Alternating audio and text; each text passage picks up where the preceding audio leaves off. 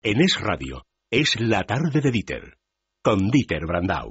Son las 4 de la tarde, las 3 en Canarias. Comenzamos es la tarde de radio y lo hacemos como siempre pendientes de la última hora informativa que nos trae Sandra León. Buenas tardes. Muy buenas tardes, Dieter. Pues un día más la última hora pasa por Cataluña, en este caso por el Vendrell, en Tarragona, donde el Partido Popular ha decidido abandonar el equipo de gobierno por el apoyo que el ayuntamiento ha dado a la consulta secesionista del 9 de noviembre. Un equipo del que formaba parte junto con CIU y PSC. Por cierto que hasta ahora comienza en el Senado la sesión de control al gobierno con preguntas a Mariano Rajoy la que será su primera intervención en la Cámara de Alta en lo que llevamos de curso desde CIU. Aprovecharán también esta ocasión para reprocharle una vez más la suspensión de la ley de consultas. Por otro lado, ya en clave económica, sepan que según acabamos de saber, el déficit del Estado alcanzó en agosto el 3,26% del Producto Interior Bruto, un 12% menos que en el mismo mes del año anterior. Y ya por último, y respecto al caso del pederasta de Ciudad Lineal, el director general de la policía ha insistido este mediodía en que la policía ha actuado de forma muy escrupulosa, dice,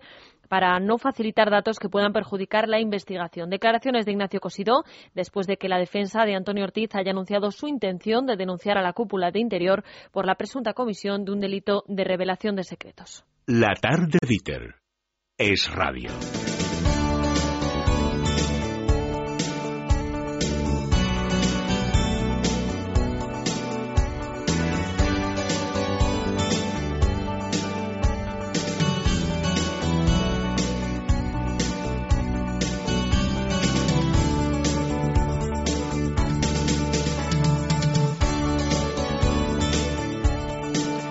Estamos tan habituados a que las promesas de los políticos, casi siempre o muchas veces, se las lleve el viento, que a veces nos fijamos únicamente en esas promesas, en las más llamativas políticamente y mediáticamente, y pasamos por alto otras promesas que también tenían y tienen su interés, al menos para muchos ciudadanos. Por ejemplo, anda que no hemos hablado de la retirada de la ley del aborto que le ha costado el puesto a Alberto Ruiz Gallardón. Este asunto, que además de la cuestión política, tiene un trasfondo moral que afecta a la conciencia de cada uno, y ahí, en esa conciencia, yo ya no me meto. Lo que sí me parece coherente es pedir a los políticos que dicen defender a la familia, incluso animan a aumentar la natalidad, que apoyen al mismo tiempo medidas para que las personas que deciden asumir la responsabilidad, gran responsabilidad de tener uno o más hijos, pues lo tengan al menos un poquito más fácil. Yo más que partidario de subvenciones y cheques bebés, de lo que siempre estoy a favor es de que paguemos menos impuestos. Cuantos más mejor. Digo que cuantos más tengamos rebajas de impuestos, no que paguemos más impuestos. Pero eso ya depende de cómo cada uno crea que se debe gestionar el dinero público. Sí, con subvenciones, ayudas a la familia, con desgrabaciones, rebajas fiscales. Sin embargo, de lo que les quiero hablar hoy es de un asunto más concreto y que tiene que ver mucho con la conciliación familiar y eso que siempre nos dicen a los hombres de que tenemos que implicarnos más a la hora de criar a nuestros hijos. No sé si saben ustedes, y si no lo saben, se lo recuerdo yo, que desde el año 2009, es decir, hace cinco años, en España se cambió la ley para que el permiso de paternidad, en casos de nacimiento, adopción o acogida, se ampliara de los 15 días hasta el mes, como lo oyen.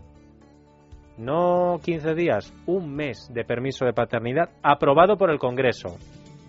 En el año 2009, a propuesta del PP y gobernando Zapatero, se cambió esa ley, pero en España, por si alguno de ustedes dicen, ¿cómo es posible? Si conozco a alguien que acaba de tener un hijo y solo ha tenido 15 días de permiso, o, o usted mismo que nos está escuchando. Pero en España los padres siguen sin poder cogerse ese permiso de un mes de duración. ¿Y por qué? Pues porque Zapatero aprobó la ley, pero como el país estaba en ruina, no supo o no quiso adoptar una medida que cuesta muchos millones de euros. Al PP cuando estaba en la oposición esto le parecía fatal, porque pensaba que en cuestiones como esta es donde no se debe ahorrar dinero. Así que Mariano Rajoy se comprometió a que el PP pondría en marcha la promesa del PSOE el 1 de enero de 2013. Llegó el 1 de enero de 2013 y el 1 de enero de 2014 y el gobierno no cumplió con su promesa. Hoy nos hemos enterado que para el 1 de enero de 2015 tampoco será así, porque en los presupuestos generales del Estado que ha presentado hoy Cristóbal Montoro aparece, aparece una modificación de la ley de 2009. ¿Y cuál es esa modificación?